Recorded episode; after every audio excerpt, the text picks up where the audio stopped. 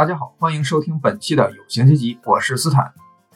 要说英国五月最重要的大事，甚至可能是世界范围内比较重要的一件事啊，那绝对是查理三世的加冕礼了，也就是所谓的 coronation。嗯，查理三世其实在他去年，呃，他母亲伊丽莎白二世，我们最熟悉的，呃，可能是最熟悉的英国君主了，去世的时候，他也就就已经自动继承了王位。所以其实，即使没有这个加冕礼，他还是英国国王。就比如说，呃，爱德华，呃，爱德华八世应该是是吧？呃，不爱江山爱美人的那位，他其实就没有加冕礼，因为他在位的时间比较短吧。但是呢，这个加冕礼啊，就有点像是说这个领证，但要还要办婚礼一样。所以。传统上，查理三世还需要一场正式的加冕礼来向全国人民以及更重要的就是这个英格兰教会来确认这一点，就确认我是英格兰，也就是呃不不仅仅是英格兰了，是这个大英帝国，因为它不仅仅包括英格兰，还包括苏格兰、啊威尔士、北爱尔兰，还有它的海外领地以及所有的英联邦国家啊，确认我是你们的元首，并且我作为这个英格兰教会的这个首脑。或者说是保护人吧，啊，我要承认我是支持国教的。那这次加冕礼之所以很受期待啊，也其实是因为这几乎是整整七十年来英国的又一次加冕礼。上一次呢，还得追溯到他母亲伊丽莎白二世一九五三年的加冕礼，那一次也是英国君主加冕整个过程首次通过 BBC 向全国、全世界人民直播。嗯，在英国的报纸里啊，这一点经常提及。当然，还有一点就是，呃，他们很骄傲的，就是说，虽然加冕的传统已经存在了上千年了，但整体的流程几乎没变。所以，如果你对照着伊丽莎白二世的加冕礼啊，整个过程你在网上是可以搜到的这个视频。你对照看今天查理三世的加冕礼，你会发现，从国王进入威斯特敏斯特大教堂的那一刻起啊，几乎每个关键流程都是。一模一样的。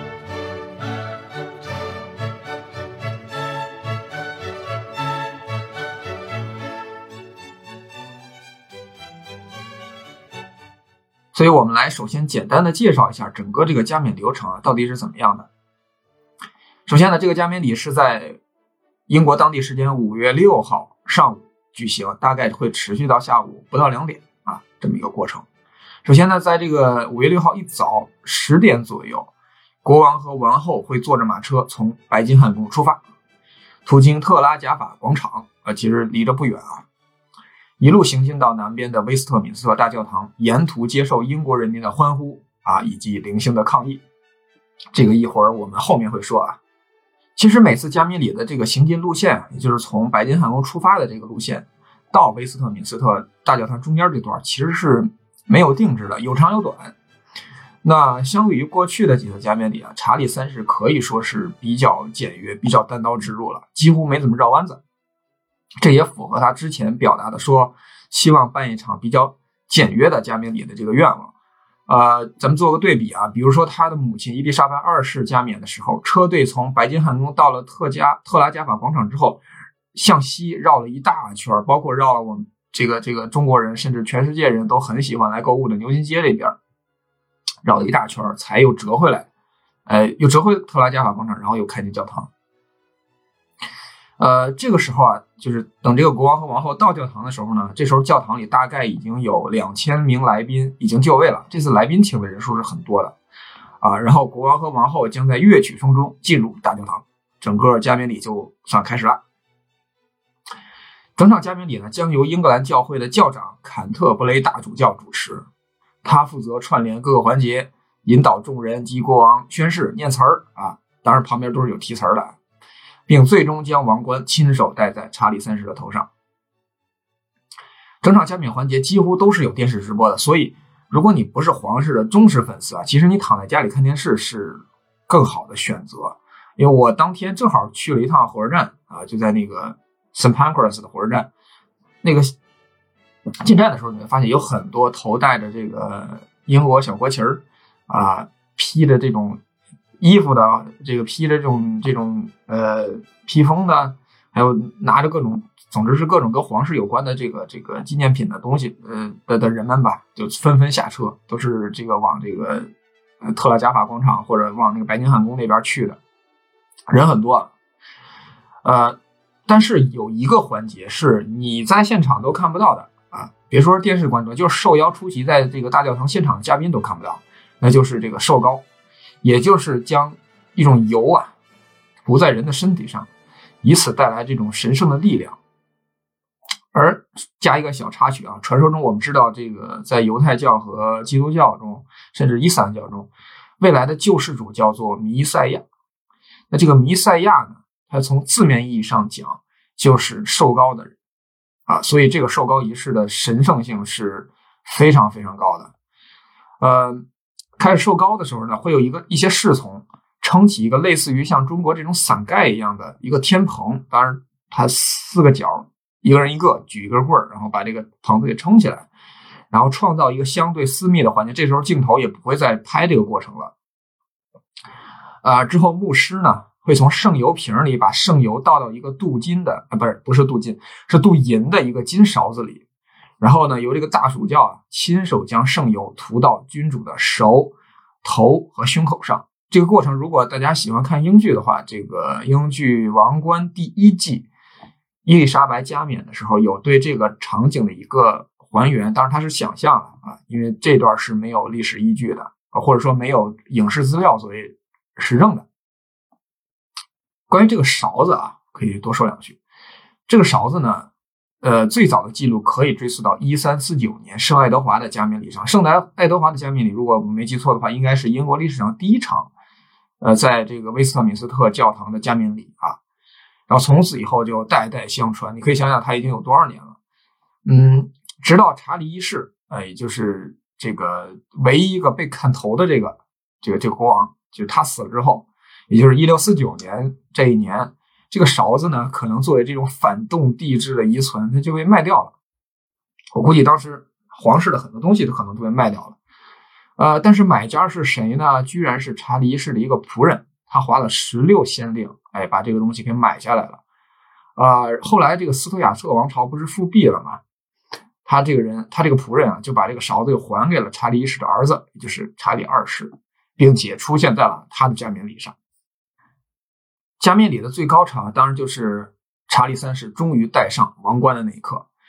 呃，这个时候呢，他身上会，呃，这个身上手上都不闲着啊。他头戴这个王冠，叫做圣爱德华王冠，非常的沉啊。身披金色法衣，右手戴加冕手套，握十字权杖，左手不戴手套，握鸽子权杖，就是这个权杖就是呃，类似于一根棍儿，然后上面呢一一边是放着一个小鸽子，一边是一个十字啊。然后目视前方，摆出一个终极 pose，因为大家可以对比历代国王，呃或者王呃这个女王加冕的时候都有这么一个环节，这就都是摆出这么一个 pose 啊，基本上是一样的啊。然后这时候万事俱备了，那大主教就带头高呼 “God save the king”，然后大家一起哎跟着喊，然后呢。威斯特敏斯特大教堂会鸣钟两分钟。英国各地的十三个地点和皇家海军舰艇同时鸣放二十一响礼炮或六十二响礼炮，新王正式登基。God save the king! God save the king! 啊，当然，接下来还会有王后的加冕礼，就相对简单了，我们就不多介绍了。仪式大概会在下午一点钟结束。呃，之后国王和王后返回白金汉宫，在一点四十五分左右接受军队的致敬，最后在两点十五的时候出现在白金汉宫的阳台，接受场外观众的欢呼，整个加冕礼就此结束。呃，当然，这个本来应该很团结、很胜利的万国来朝的加冕礼，其实在开始前就有不少杂音啊，尤其是针对查理三世这个本人的啊，啊，比如说。他自己就会被反复调侃，甚至几乎我估计全世界的媒体报道的时候都会反复调侃他，说，呃，他是历史上当储君最久的国王，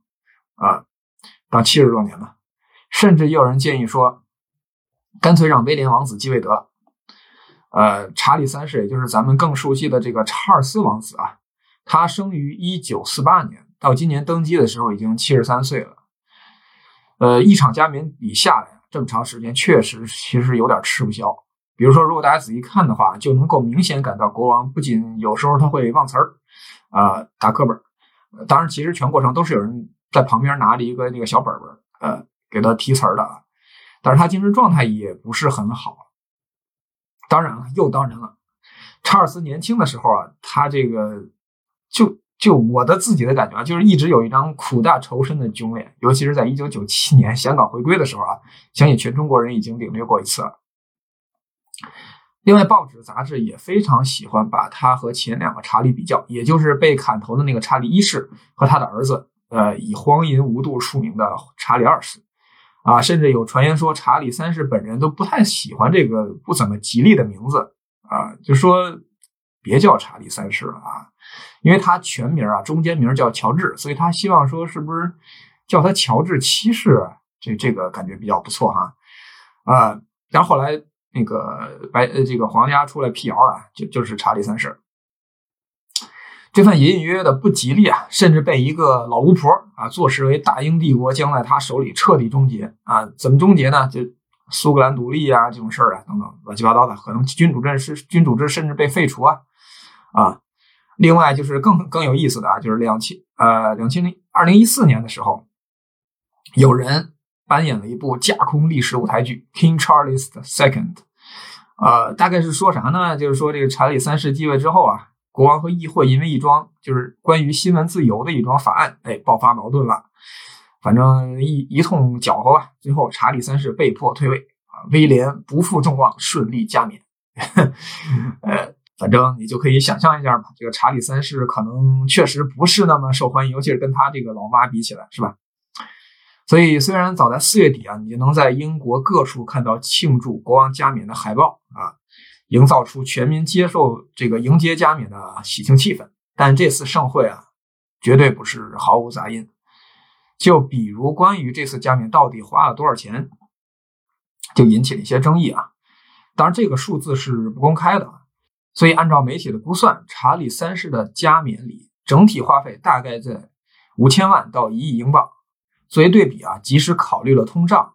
一九五三年伊丽莎白二世的加冕礼也才花了两千多万英镑啊！这笔庞大的开支，在英国物价天天上涨啊，这是肉眼可见的上涨啊的这个关头，确实显得有点扎眼。呃，英国每年也会向各个年龄段啊调查国民对君主制的看法。根据一个最新的数据说，全国认为君主制非常重要的人的占比已经跌到了百分之三十以下。具体到年轻人群，就是十八到三十四岁的这个年轻人，这个比例已经到了百分之二十以下。所以人们有时候就想，就是说这个实行了千年的英国君主制，真的有到头的一天吗？别说，还真就有这么一个组织，一直致力于废除君主制，恢复英国共和国。这个组织就叫 Republic。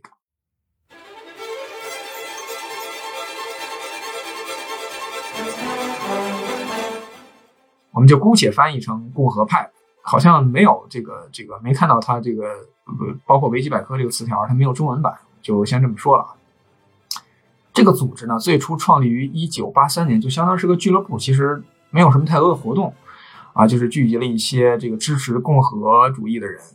到二零零六年呢，这个组织这个改组成了一个公司，哎，就开始比较有存在感了啊。它主要是通过会员捐款维持运营。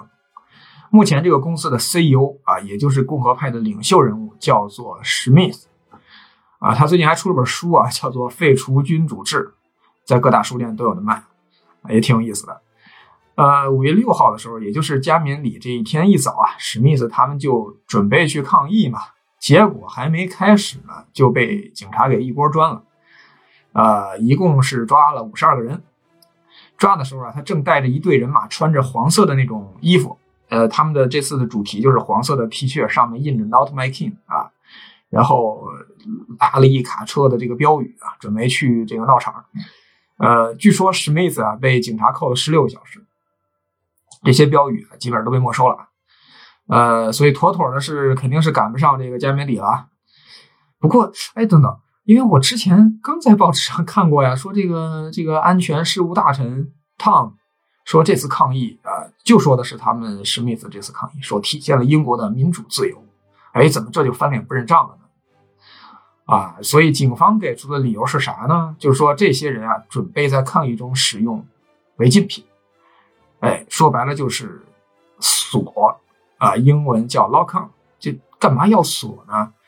说白了就是抗议者啊，为了防止警察把他们给薅走啊，或者强迫他们挪地方，就干脆把自己锁在什么东西上啊，就比如护栏，哎，我我锁上了，哎，你这我钥匙我也扔掉，哎，你你这个搬不走我了吧？哎，警察拿他没辙了吧？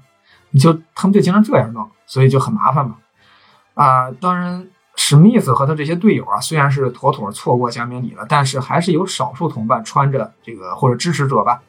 穿着 T 恤，举着标语到了现场。所以大家可以看照片，我下面会把这个照片附到这这集的 show notes 里，高喊这个 Not My King 啊。关键这个好玩的地方就是什么？他们这一小撮人啊，就夹在一群哎欢呼的人群中。那些欢呼的人呢，基本都举着米字旗，是吧？甚至戴着这个戴着这种米字旗的帽子，等等等等。哎，就显得特扎眼，特别有意思。呃，当然，至于他们最后真的有没有把自己锁在什么东西上啊，那就不得而知了。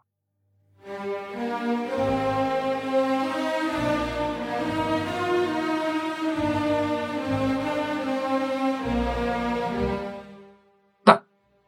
祝福他们的事业。好，本期就这样了，感谢大家，拜拜。